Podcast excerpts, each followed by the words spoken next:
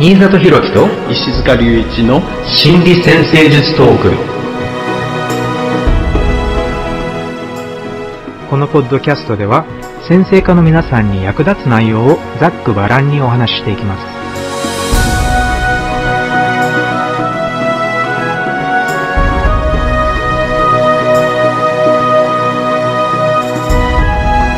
はい、皆さん、こんにちは。新里弘樹です。こんにちは、石塚隆一です。よろしくお願いします。よろしくお願いしま。す。はい。はい、えー、皆さん、明けましておめでとうございます。明けましておめでとうございますですね。これで、えー石塚先生とポッドキャストを始めて、もう1年近くになりますね。はい。なんか、割と、あっという間に1年過ぎてしまったような気がするんですが、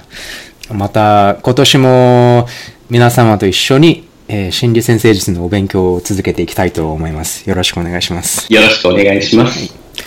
そして今回は新年にふさわしくということで、2018年の星の動きというのについてえー少しお話ししていこうと思いました。はい。ちょっと満伝的なね、あの、一般的な動きの話みたいになってきますよね。そうですね。何か結構最近いろいろなことが起こっているんですが、えー私がまず興味があって、えー最近ちょっと記事にも書いてみたんですが、えーえついこの間、ヤギ座が土星に入りましたよね。なので、そこら辺のお話と、あと、えーちょっと2ヶ月ぐらい前に木星がサソリ座に入ったっていうのもあるので、この2つの周期を結構興味を持って観察してたんなので、まずそこら辺からお話ししてみようかなと思います。あ、素晴らしいですね。はい。で、これはちょっとすでに書いてみたことなんですが、土星がヤギ座に入る周期っていうのが、やっぱりヤギ座の支配性っていうこともあって、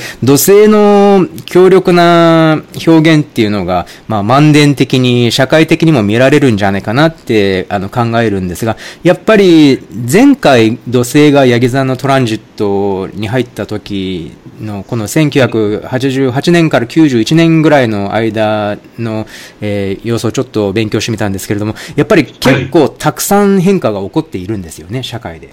最もすごいな、この、なんか、周期の働きっていうのがすごいなって感じたのが、えーもちろん日本で昭和天皇が崩御されて、で、ね、年号が平成に変わったっていうのが1989年ですよね。あ、大きいですね。それで今回、現在の天皇陛下が、まあ、生前上映されるということになって、えー確か来年から新たな年号が始まって、年号がね、変わって、ね、でまた、そう、新しい天皇陛下が即位されるっていう流れですよね。うん。だから、こういった周期っていうのは、わなんかすごく興味深いものを感じるなっていうのがあったんですが、そして、世界的に見ると、その、まさしくそのあたりで、1989年あたりで、えー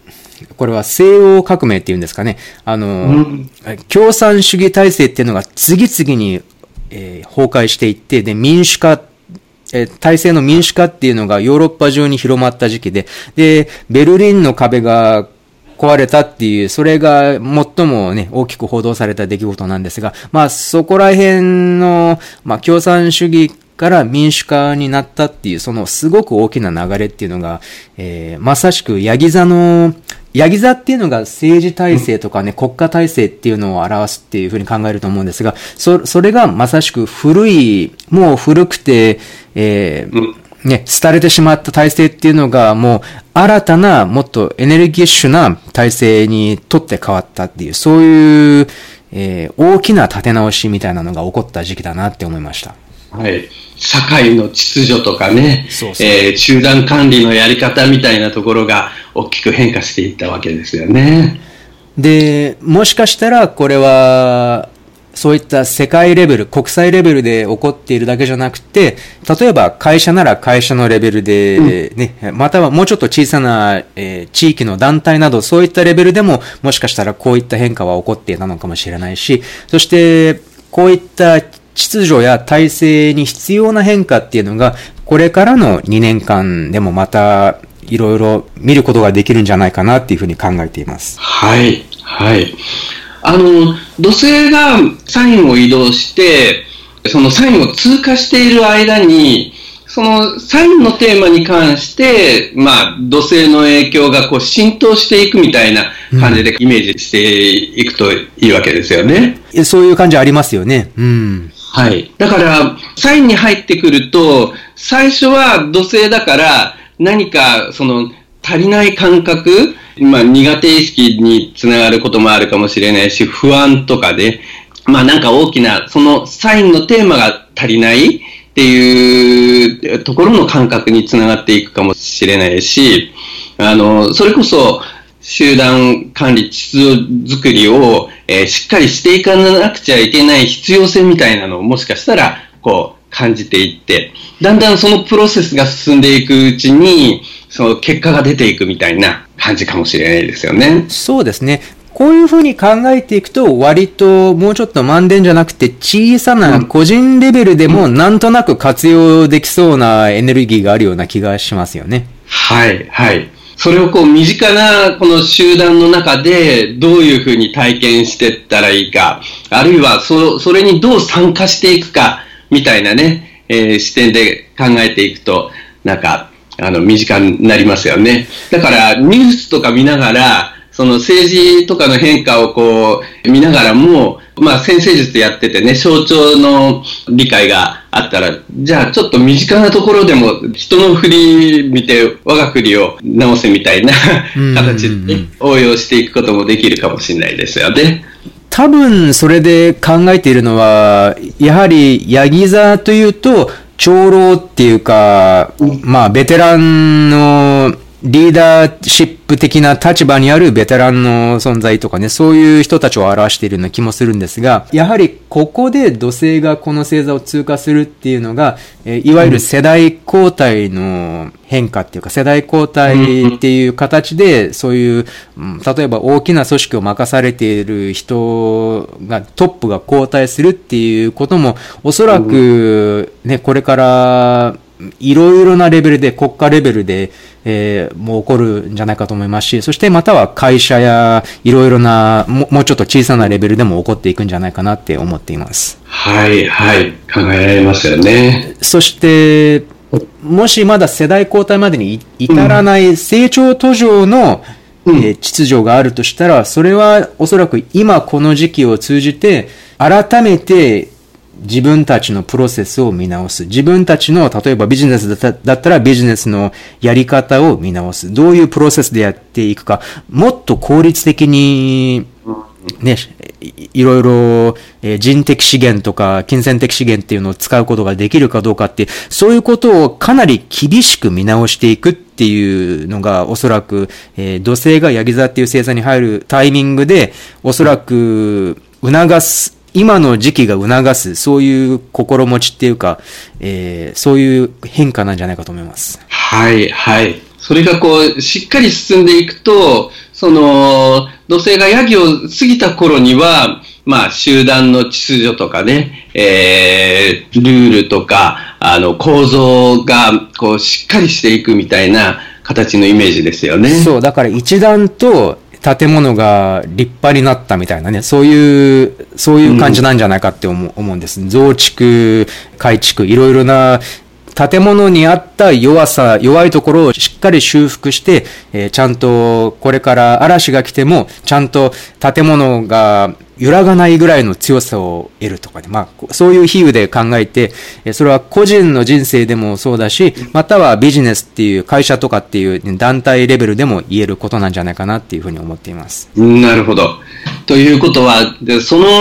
構造をしっかりさせていくプロセスがしっかり進まなかったら、嵐によって、こう、ぐらぐら来て、しもしかしたら、あのね、建物が傾いてしまうかもしれないっていうことですよね。だから、やはり団体レベルにおいても追いさばられてしまった団体っていうね、ありますよね。もう若さを失ってしまって成長しなくなってしまった団体っていうのは、もう結構土星の通過っていう時期で、そこで終わってしまうっていうのも結構ね、なくはないんじゃないかと思っています。はい。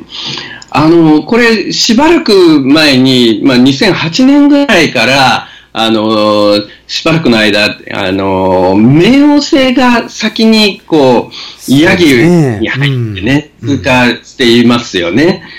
だから、これもちょっと流れとしては、土星ヤギっていうところにつながっていく準備じゃないけど、あの、そういうプロセスが進んでいる部分も考えられますよね。そうですよね。もうこれで10年近く前に、この、うんえー冥王星がヤギ座に入るっていう、そういう新たな周期が始まって、そこにさらに土星が今加わってくるっていうことで、えっ、と、社会的にっていうか世界的に見ると、うん。ちょうどそのあたりで、あれでしたっけ、リーマンショックってそのあたりでしたっけ？ね。うん、そうですね。で それで結構国際経済が立ち直ってきた時期で、うんまたこの土星がヤギ座に入るっていうのがまた結構意味深な感じがしますよね。そうですね。だから、この秩序構造のこう変化のテーマ、ヤギのテーマに関して、冥王星がこう先に入ってきたっていうところで、あの、この土星と冥王星って、例えば、あの、土星の方は、あの、実際の管理者みたいな、管理的なリーダーシップみたいな、イメージが考えられるんだけど、冥王星って、あの、もうちょっと、あの、一人一人の庶民がこう、力を合わせてる様子みたいな、ふうに考えることもできるのかもしれないですけどね。あの、草の根レベルっていうか、まあ、だから、どこに中心があるかよくわからないから、予想ができにくいところもあるかもしれないんですけど、だから、もしかすると、その、冥王星がヤギに入ったところで、その、庶民レベルでは、あの、やっぱり構造をこう、しっかり立て直す必要性みたいなのをこう、感じてきてるのかもしれないですよね。あの、ちょうど、まあ、冥王星がヤギに入って、すぐ、オバマ大統領が出てきたり、うん。あの、日本でも、一旦民主党が自民党をこう倒して、政権が交代しているところもあるので、庶民の次元ではそういう必要性をこう感じていたところはあるのかもしれないですよね。あなるほどね。でもなかなかうん。うんその改革のプロセス自体はなかなかね、こう、進めるの難しいかもしれないけど、そういうところにこう、意識がこう、しばらくこう、えー奥の方の意識が向いて注目しているっていうところもあるのかもしれないですよね。すごく、あの、理にかなっていると思います。そその、その見方。あと、リーマンショックから始まった、あの、小不況みたいな感じがあったんですが、はいはいえーこれもやっぱり冥王星が割と、うん。この金融秩序っていうんですかね、金融。の世界の秩序っていうのの中にある、まあ、あ悪しき要素っていうか、ね、こそういった、まあ、良くない金融業界のパターンっていうのかな、そういうのが、なんかそこで明らかになって、で、もう全部ひっくり返ってしまったっていうかね、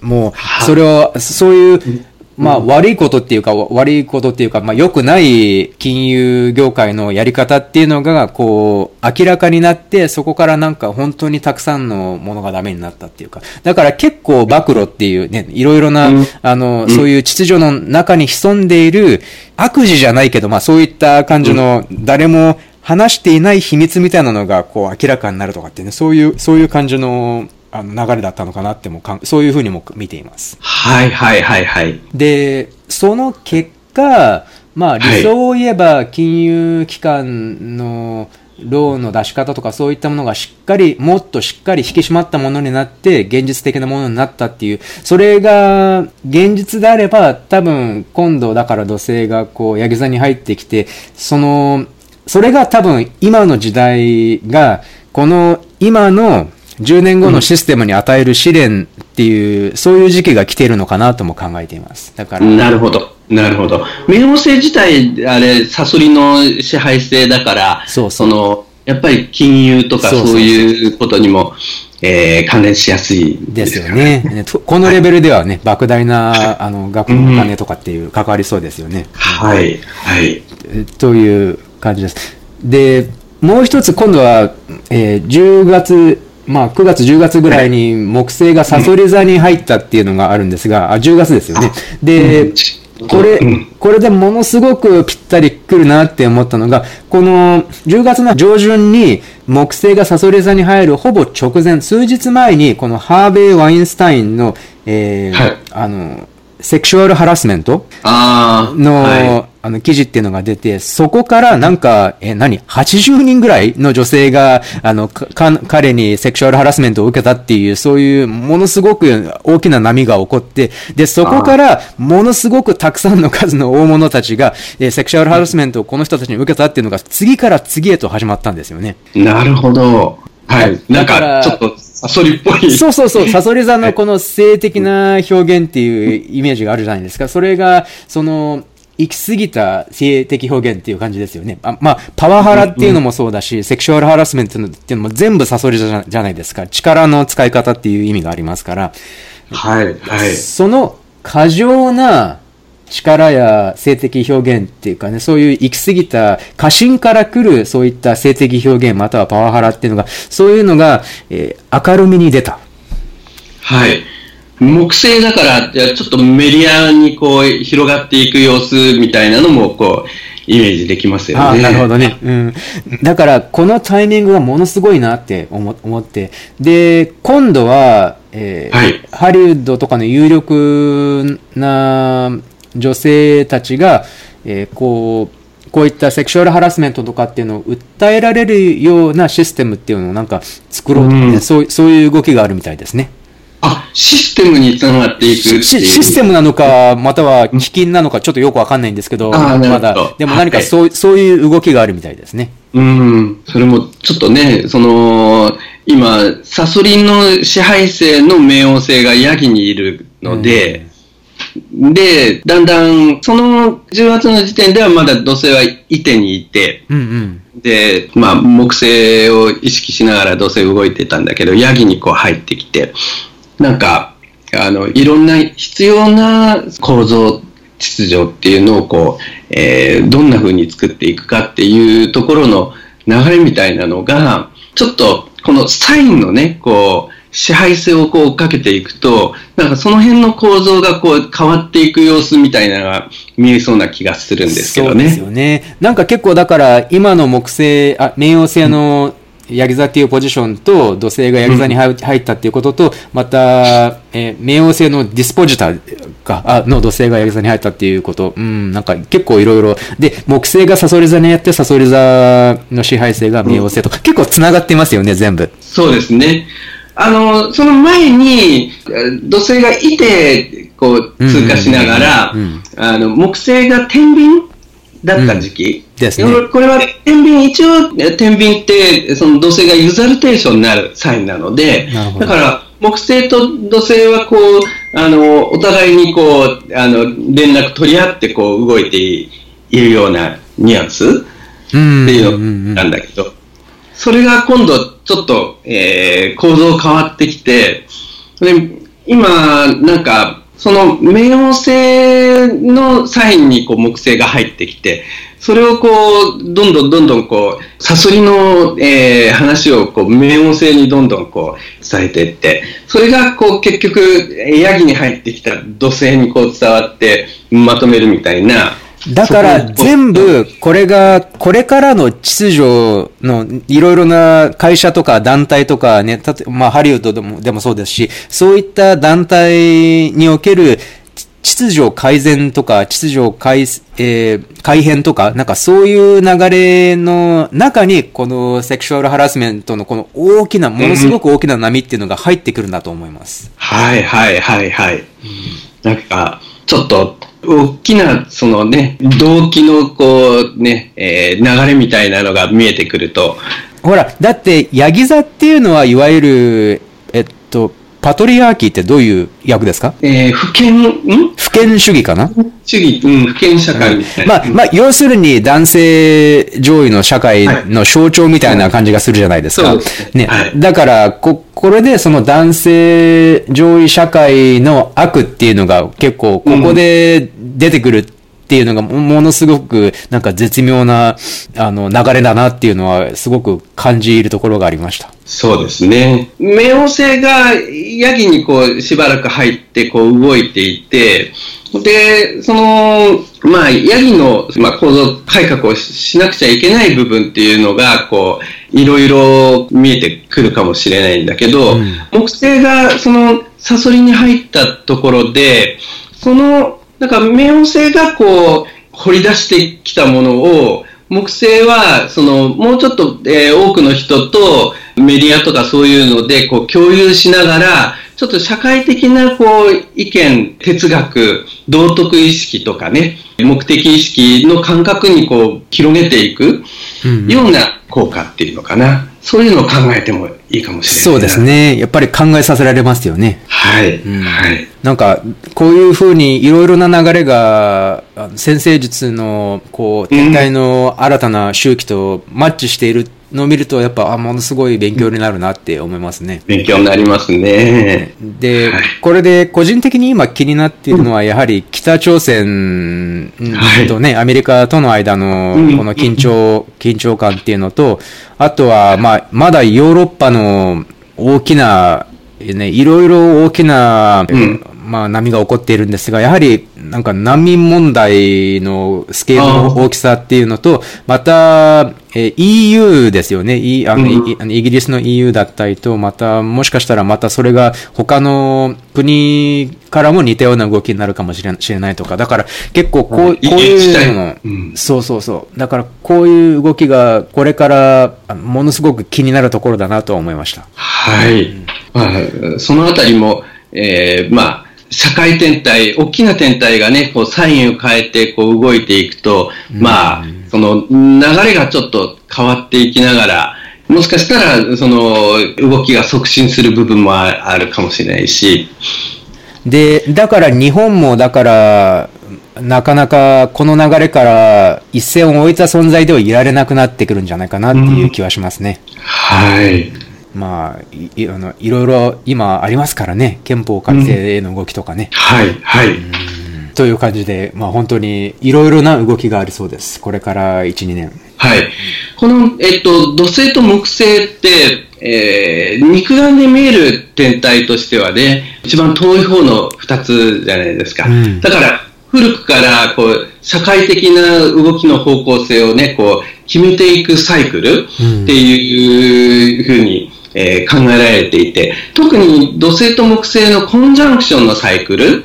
が重要なね、こう流れを決めていくような形で認識されているんですよね。そうですね。うん、この土星と木星のサイクルっていうのが、あの、とってもこう、興味深い特徴があって、同じエレメントで、サインはこう変わっていくんだけど、同じエレメントの、えー、サインの中で、だいたい200年ずつぐらいね、こう、えー、ずっとコンジャンクションを繰り返していくような流れがあるんです。コンジャンクション自体は20年に1回ぐらいですよね。20年に1回ですよね。そうそれが200年続いて同じエレメントっていうのが面白いですね。そうなんですね。それで、だいたい今、ちょうど、それが地のエレメントから風のエレメントに変わろうとしてるんですね。だから、えだいたい200年ぐらいのサイクルだから、まあ、1800年ぐらいから2000年ぐらいまでの間が地のエレメント。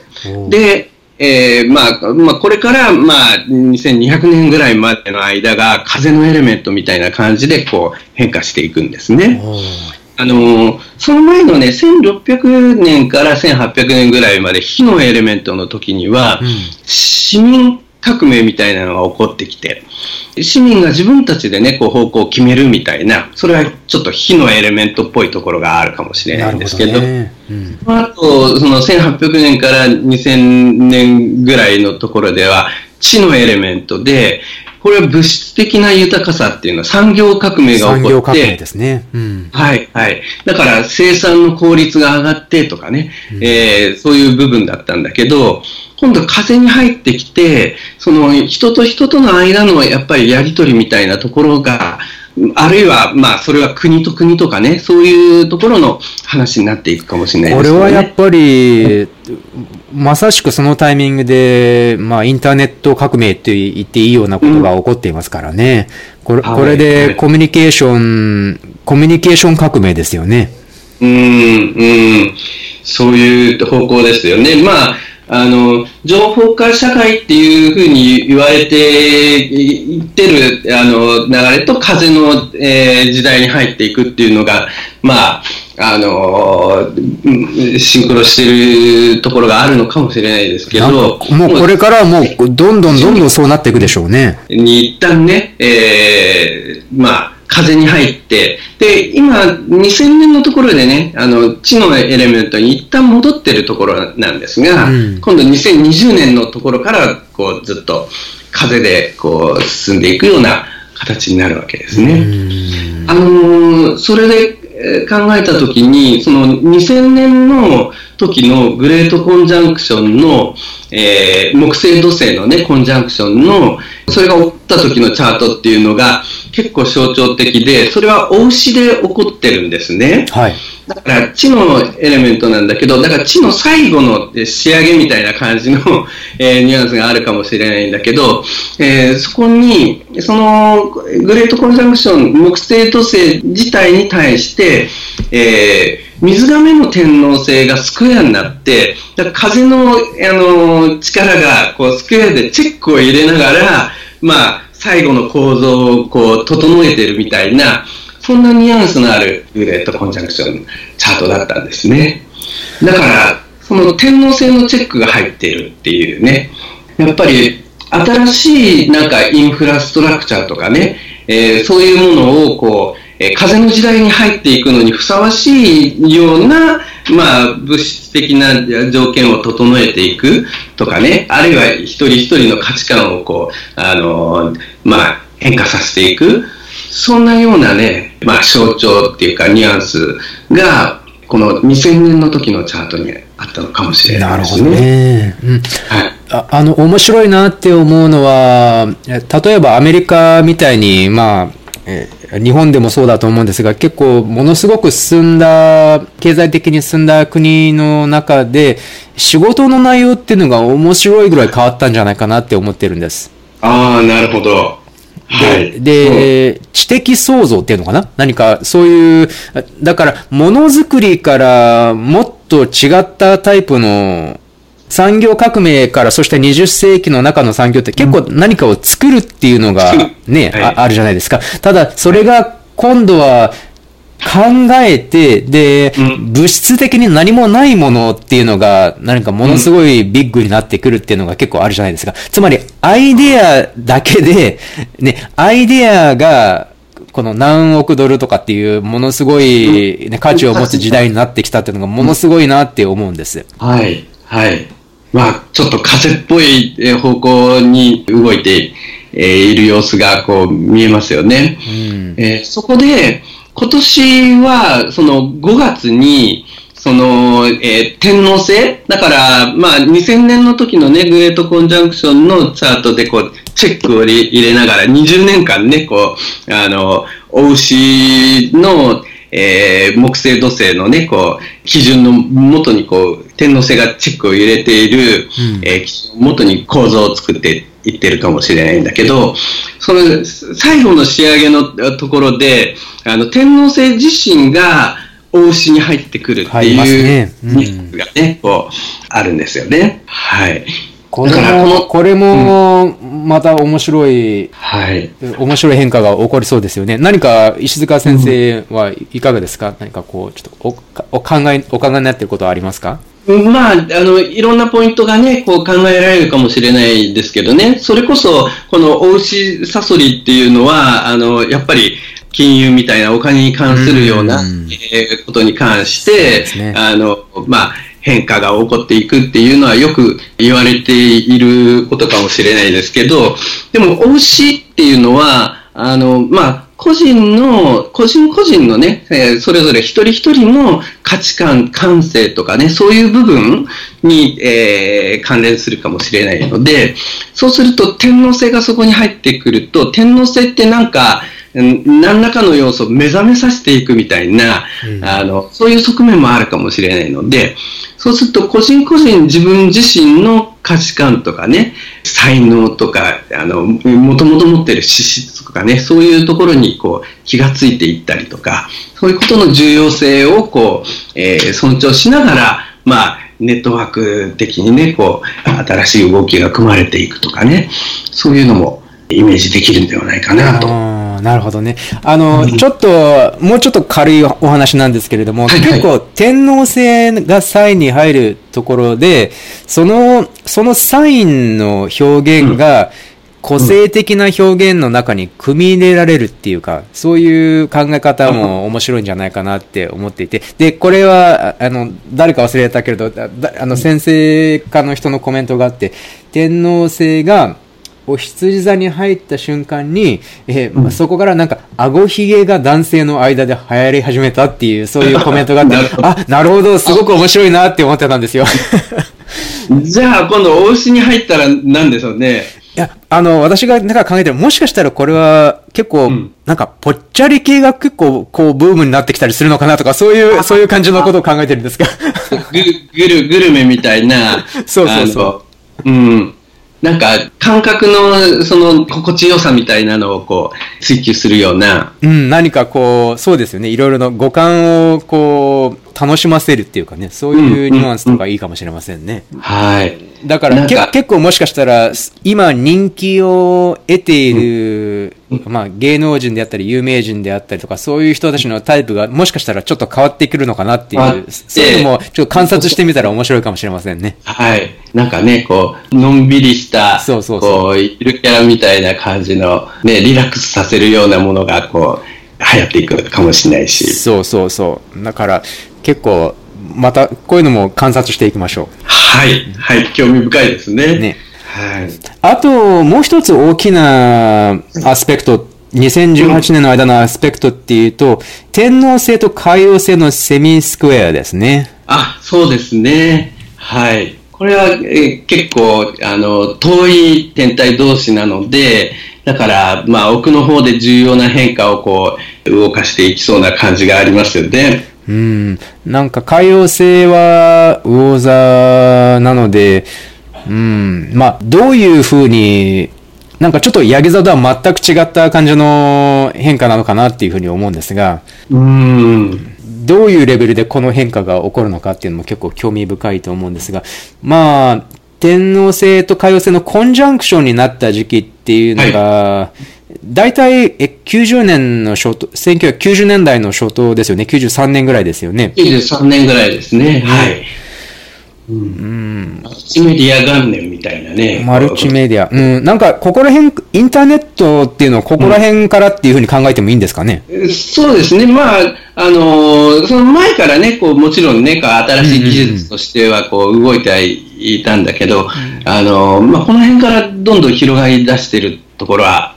あるでしょうね。うん、こうそういうの、そういう感じでいいのかなと考えているんですが、いいかがですか、石塚先生は？あの、インインターネット上に、あるいはそういうそのメディアの中で、まあ、開放性もこう入ってるから、その映像だったりとか、うん、その音楽だったり、より感情的な部分っていうのかな、そういうのをこう共有しやすいような構造ができてきてるのかもしれないし。うん、結構、海洋性で魚座だと、なんかこう、ね、教会がなくなるとかね、なんか、うんたくさんの人たちとそういった感情を共有できるようなっていう、そういうのはあるかもしれませんね。はいはい。なんか、この天皇制、海王制のサイクルって、なんかね、メディアのね、大きな変化みたいなのがこう、起こっていくサイクルとして、こう、追っかけていくことができるような気もするんですけどね。はい。あの、まあ、その、93年のコンジャンクションの前の、例えば55年あたりに、そのスクエアがあるんですけど、その頃は、多分、なんか、あの、テレビの普及みたいなね、えー、ニュアンスがあるんじゃないかなって気もするし。なるほど。うん。その分前辿ってっても、そういうなんか、あの、新しいメディアがこう、普及していくような流れみたいなのが、えー、天皇制、海王制で、えー、考えられたりとかね。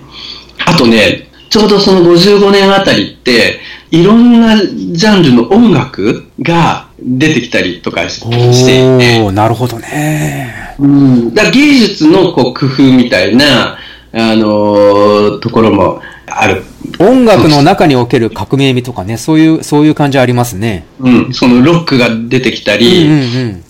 私はあの、ボサノバが結構ね、その時にこう、やっぱり勢いをね、増していく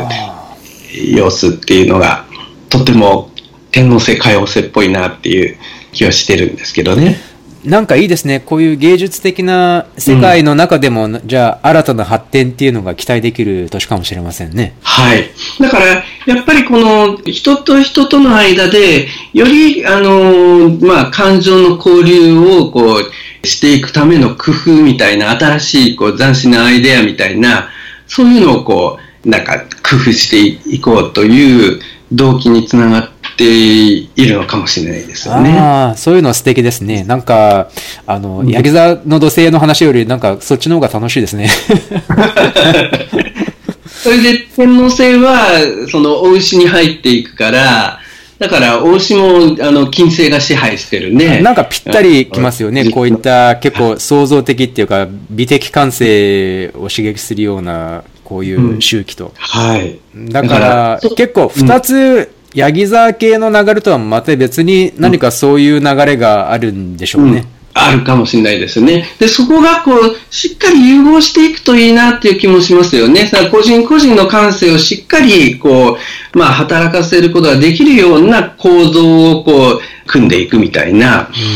形で、こう、両方がこう、相乗効果のような形でね、こう、うまく、あの、合わさっていってくれるといいんですけどね。うーん。なこれはだからね、それぞれ、あの、皆さん太陽をね、こう、使いながら、新しい工夫をね、こう、生み出しながら、そういう方向にこう、持っていく斬新なね、こう、えー動きができていくといいんじゃないかなと。うん、なんかお話をしているだけでなんか結構いろいろインスピレーションみたいなのが湧いてくるような気がしますよ。うんいい感じです。えっと、ちょっと質問をいくつかいただいたので、じゃあ、え結構これでもうお話ししてしまった内容も多いんですが、一応紹介していきます。えっと、まず、木星がサソリ座に入ったことに関して、えこれは、自分を信じるとか、信じる力の強調とかってそういう意味なんでしょうかっていう質問があります。はい。うんまあ、自分だけでなくね、他人の理解を深めるっていうところもね、誘いにはテーマあるかもしれないです。そういう中で、こう、関係性をしっかりしていくと、その、自分にも自信がついていくかもしれないですよね。はい。木星っていうのが何かを信じるっていう、あの、信念とかってそういう象徴でもあるから、こういうね、ことをあやっぱり連想されるんだと思うんですが、うん。それが力の、あの、ね、象徴でもありますからうね。ん、うん、だから、底力みたいな。うん。ただ実際にはじゃあ何がそのうん信じる力を自分の信念を強くするきっかけになるのかっていうふうに考えてみるとまた面白いかもしれませんね。サソリ酒のあの探求っていうのがどういう探求が、えー自分の信じる心をより強くしてくれるのかとかってそういうのを結構面白いかもしれません。はい。あとは、えっと、ヤギ、太陽がヤギ座の冥王星にコンジャンクションすることで抑圧を影響力へと変えられるんですか？この太陽が冥王星にコンジャンクションっていうのは、2、3日で終わってしまうトランジットなので、えーすごく短いんですよね。だから、だから、うんああの、アクセントみたいな感じで、もしかしたらその日に何かこう、パッと、あそういう何かがないこともないのかもしれないんですけど、基本的にこういう一瞬で去ってしまうようなトランジットっていうのはあまり長い長期的な変化の材料としてはあまり考えなくて、かえって背景にある、もしかしたらなんか大きなあのトランジットの背景とかの引き金になるのかなとか、そういうことを考えることはあるんですけど、ただそれだけで何かっていうのはあまり、そういう解釈はあまりしないと思います。うん、そうですね。まあ、ちょうど新年のチャート、新年になった時のチャートでは、まあ少しオーブがあるので、うん。あそうですね。やっぱり、うん、例えば、それこそ、まあ、冬至の時とか春分の時とかね、そういう、えー重要なタイミングの時のチャートの中で、その配置がね、強調されていると、まあ、少し長期的な形のね、こう影響になったりすることもありますけどね。特に自分のチャートとつながる接点がある場合は、そういうコンジャンクションも考えてみてもいいかもしれませんね。はい。もう一つ、えー木星が海王星にトラインからスクエアへと向かっているんですが、これは理想の自分を意識するということですか？というふうに書いてあるんですが、えー、そうですね。まず海王星へのトラインっていうのはもう、だいぶ前になってしまう。何ヶ月か前にトラインですね。で、スクエアにはまだならないんですよね。2018年の間には。だから、ちょっと今中途半端な木星と海王星との関係はちょっと中途半端なんですが、ただ理想の自分を意識する。特にこういう解釈はあまりしないと思うんですが。そうですね。うん。まあ、木と海王星、まあ、天体の組み合わせとしてはね、理想を意識するっていうね、えー部分を考えてもいいかもしれないですけどね。あの、うんやっぱり木星も結構あっという間に過ぎてしまうトランジットだから、オーブ自体も少ないし、だから、アスペクト、例えば海王星ハードアスペクトを形成するときっていうのも多分、ものの、もしかしたらものの1週間ぐらいでまたパーッと過ぎてしまう可能性さえあるので、1、2週間ぐらいで。だから、えー今はちょっと中途半端なあの時期だから、あまりだから注目するアスペクトじゃないなって思います。うん、その、まあ、今年の特徴として、あの、大きく注目する感じではないかもしれなないですよいというね。ような感じがします。うん。で、もう一つ同じ方の質問で、木星と天王星のセスキコアルドレートに向かっているのですが、これは独創的な道へと進むということですかまず、この木星と天王星もセス135度、セスキコアドレートは形成しないんですね。あの、今年の間は。でそうですね。年の1月の頭ぐらいですね。で、これもオーブかなり小さいので、また、これも実際にそのアスペクトが形成するときに、その両天体がえ出生図とうまく接点があったりしたらまた面白い何か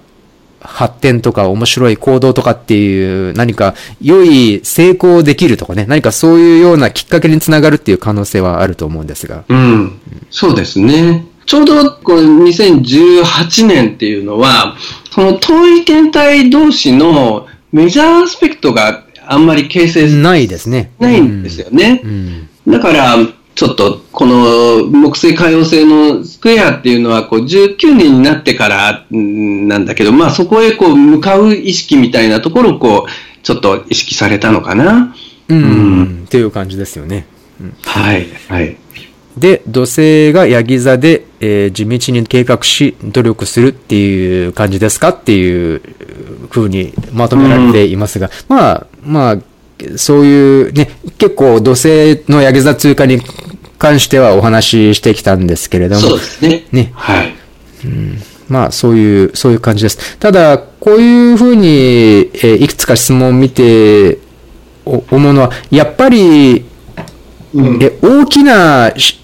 あの周期っていうのは、動きの遅い天体同士の形成する周期っていうのがやっぱり重要なんじゃないかなっていうふうには思います。そうですね。ねその年のね、こう、象徴的な、こう、動きみたいな部分は、うん大きな天体同士の関係から、こう、見えてくるかもしれないですよね。うん、という感じです。えっ、と、もう一人質問がありまして、えーあ、えっと、これらがどれだけ個人に影響を与えるでしょうかうですね。っていううんえー質問ですね。あの、まあ、社会天体なので、その、どんな集団との間の、その自分との間の関係っていうところでね、こう、えー意識するかっていうところはあると思うんですが、あの、例えば、大きな集団になっていくと、例えば、じゃあ、アメリカでトランプ大統領に、えーオバマ大統領からトランプ大統領に変わったから、じゃあ、個人にとってどう影響するかっていうところを考えるみたいな形かもしれないですけどね。えーそう、だから場合によっては、ものすごく影響を受ける人たちもいますしね。うんその動きをこう、トランプ大統領が注目して動こうとしているところの、まさにね、関わるジャンルでこう、活動している人は大きい影響を受けるかもしれないし、で、それが、まあ、その、えっと、集団の大きさっていうのがいろいろあって、例えば、それが、あの、自分の会社の社長が変わりましたとか、社長の方針が変わりましたとか、いうような形でで出てくれば、またね、それはね、やっぱり、より大きい影響を受けるだろうし、あるいは、まあ、集団って言っても、その、例えば家族とかね、あるいはもう二人からね、こう、パートナーシップも集団の一種かもしれないので、そういうところから、あのまあ、えー細かい影響始まっていくと思うので、だどこの次元のその影響に注目するか、あるいはそれを重視するかっていうことによって、えーとっても変わってくるでしょうね。やっぱり、社会とのつながりが大きければ大きいほど感じ取れるような変化っていうのが今年は、ね、今年と来年はあるんじゃないかっていうふうに思います。はい。はい。えっと、はい。で、次の質問をいただいたんですが、えっと、これはもうお話しした感じかな。天皇星の位置と海王星の位置が2018年は45度の角度が続きます。ね、これは、えー質問された方の感じでは、受けた感じは、まあ、最新のテクノロジーやイマジネーションという感じでしょうかっていうふうに。そして、それに加えて2018年後後半に、えーノード軸が、えー結構同じようなね、あの、活動級の最後から、まあ、あの、不動級の2度ぐらい、そこら辺を通過していくので、やはりこの天皇星と海王星の、えーセミスキュアと関わってくるような感じがするんですが、これは大衆への影響も考えられるんでしょうか。えーなまあ、まずそ、そういう感じですね。さらに、天皇星はお羊座とお牛座を行き来しているんですが、それ、このこうこういった影響と、さらに、えー、ヤギ座に土星と冥王星がいるっていう影響を考えると、どのような出来事が考えられますか？うーん。まあ、どのような出来事っていうのはね、それらの象徴に関わって動くことって、とってもたくさんありそうな気がするので、うん。ああのね、私がちょっと気になって、天皇星と海王星のコンジャンクションの、あの、年のことをちょっと調べてたんですけれども、はい。ちょう、ちょうど北朝鮮が、えー核兵器の研究を始めた年みたいですね。ああ、だから、今、こういうふうに、えー北朝鮮の、えー核所有が、こう、騒ぎになっているっていうのがまた、うん。なんかちょっと気になるなっていうのは思うんですが。ああ、なんかね、一つね、45度だけど、うん何かね、こう、ここまでの成果をね、こう、形にして、こう、感じたいみたいな風に、ね、うん実際にそういうふうに、ねそういうふうな感じでやってますからね。ちょっと心配な。そうそうそうだから、ちょっと心配、ね心配なんですが、うん。まあ、相当だからいろんな側面ね。そうそう、いろんな側面があるから、まあ、こういう、そういう、なんか危険なことばっかりじゃなくて、もちろん、ポジティブな形での変化とか、あの、石塚先生がおっしゃったみたいな、芸術面における変化とか、メディアにおける変化っていうのも当然たくさん出て、出てはくると思うんですが。はい、うん。そういうポイントもちょっとね、心配なところはありますよね。ね、ありますね。はい。あと、まあ、同じようなね、その、えー発想でいけば、この2010年代のところで、しばらくね、こう、天皇星、冥王星がこう、スクエアをこう、まあ、7回にわたってね、こう、うん、ですね。決定したんですね。で、そのスクエアを形成した度数あたりっていうのが、あの、活動サインの、まあ、6度あたりから15度あたりの間で、こう、うんあの、形成してるんですよ。とすると、その土星ヤギに入ってね、しばらくするとその辺のその度水域にこうね。触れてくるので、うんだから、まあ、そのスクエアのあたりでの、こう、えー記憶っていうのかな。そこで、まあ、強くいろんなことを感じた人々っていうのかな。その、それの刺激を受けて。で、改めて、その今度、土星がそこに来るから、まあ、何かね、それに関連するテーマ、そそこで意識して動き出してたテーマを、こう、一つ形にしてみるみたいな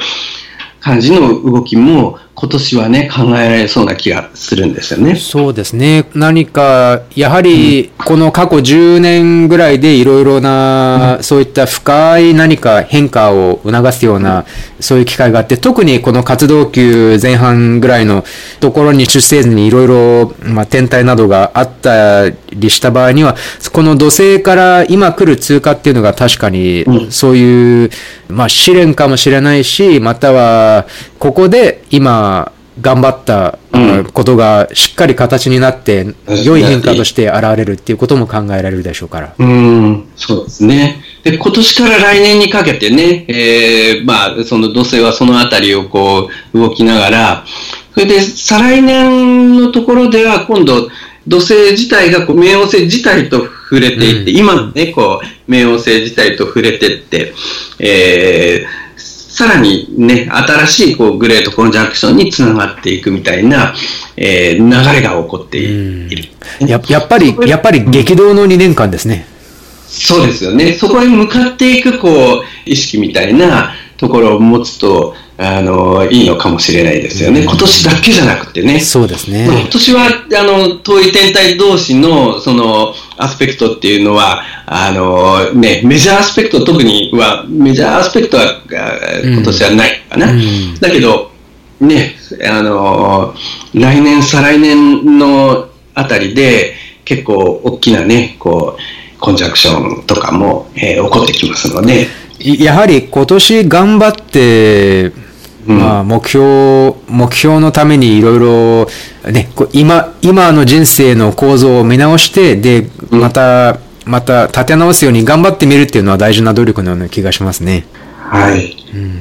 最後にいかがですか？今年の目標などありますか？石塚先生。今年の目標ですね。私がちょうど去年の暮れに引っ越しをしてね、ほんで、ああの、新しいところでちょっと部屋もね、こう、一つね、使えるように、えーしたので、あの、ここをベースに、大倉山先生術研究会みたいなのをね、こう立ち上げようと思ってるおー、素晴らしいですね。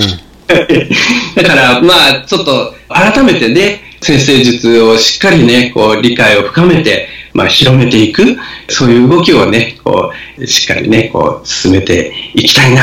えー、そんな風にね、えー今年は考えています。ああ、素敵ですね。素晴らしいです。えっとはい、私もいくいくつか計画があるんですが、えーまあでもやっぱり、あの、基本的には同じで、えー結構、まあ来日セミナーとか、ね、去年の来日セミナーでも思ったんですけれども、どういうふうに知識を実力に、先生家としての実力に変えるっていう、そういうお手伝いができるのかなっていうのを、結構、あれから考えてきて、で、で10 10月のセミナーから考えてきて、で、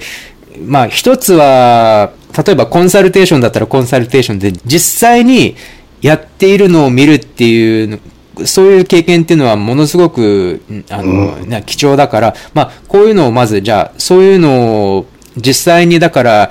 本当のプロとしての先生科のコンサルテーションがしっかり見られるような講座っていうのを作ろうっていうのが、これが一つなので、まあこれはもう計画中なんですけれども。新里先生は、あのね、ちょうど通訳をしながら、ノエル・ティル先生のね、コンサルテーションをずっとそばでこう、そうそうそうそう。あの、百何十人っていう数の、あの、ティル先生のコンサルテーションを、こう、そのまま、横で通訳しながら体験したっていう、あの、すごく贅沢な経験があるので、だから、これはやっぱり、これで、これなんかもう完全になんか脳みそが変わってしまったっていうか、なんかそそ そういう感じがあるので、だから、これはやっぱりいろいろな人と分かち合いたい何かだと思うので。ぜひ、ぜひぜひ、そうそうあの、分けていただきたいですね。ね、だからこ、これで本当に先生家としての自分が変わったんですよ。その、その百、百何十人との、うんティル先生とのあコンサルテーションで。だからまあ、それが一つで、あともう一つは、哲学的な面で、まだ日本の占いサブカルチャーに慣れている方っていうのが、まあね、99%じゃないですか。あの、今、先生術をやられている方っていうのは。だから、この日本の占いカルチャーの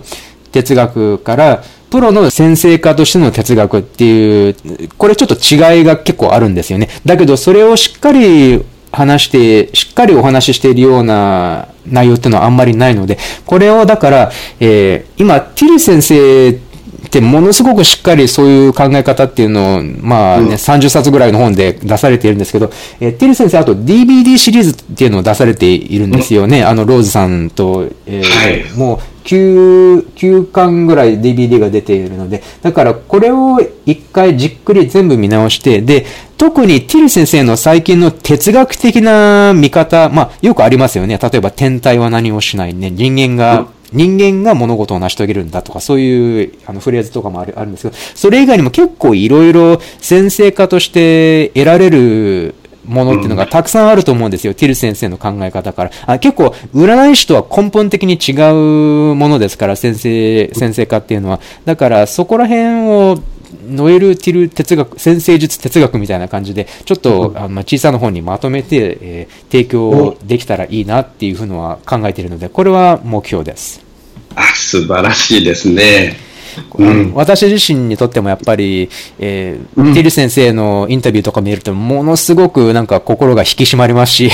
だから、私自身にとってもものすごくいい体験だと思います。いや素晴らしいですね。とであとはもちろんあの今年の来日セミナーのテーマも、うん、えー、ね、逆境っていう、まあ人生にある逆境っていうのに焦点をちょっと当てていっていきたいなって思っています。逆境とその逆境を乗り越えるための、ね、先生術の使い方っていうか、やっぱり、てい先生もおっしゃってましたけど、先生術っていうものすごいパワフルな道具を使うんだったら、何らかの目的がなければいけないよっていうのを先生おっしゃるんですよ。だから、今年は、この逆、まあ、やっぱり逆境っていうのは誰でも何回も経験することだと思うので、その逆境っていうのをどういうふうに乗り越えるのか、先生術がどういうふうにそういったタイミングとか、または、うん、その時の必要なものっていうのを表してくれているのかっていう、そういうのにも焦点を当てられたら、また、きっと、あの、プロの先生家としても役に立つし、また個人としても役に立つんじゃないかなっていうふうに思っているので、まあ、そ、そっちもまた、えー、取り組んでいこうと思っています。うん重要なポイントですよね。ねそのこの、これからのね、この、えー、天体のね、こう、遠い天体のね、こう、配置を考える中でもね、それに伴って、大きなテーマを動かしていく、えー、力にもなりそうですよね。そう、そう、そう。うんですからまあ、これからもね、皆さんと一緒にこういったテーマをまた深めて学んでいけたらいいなと思っています。はい。はい。では、えー、こんな感じですね。あの、まあ、また新しい一年が始まりましたのでね、うん、これを聞いておられる皆様もまた、えー、ご自分なりの先生術の目標なりを立てて頑張って勉強してみてはいかがかなと思います。はい。えー、本年もよろしくお願いいたします。はい。よろしくお願いします。ありがとうございました。ありがとうございました。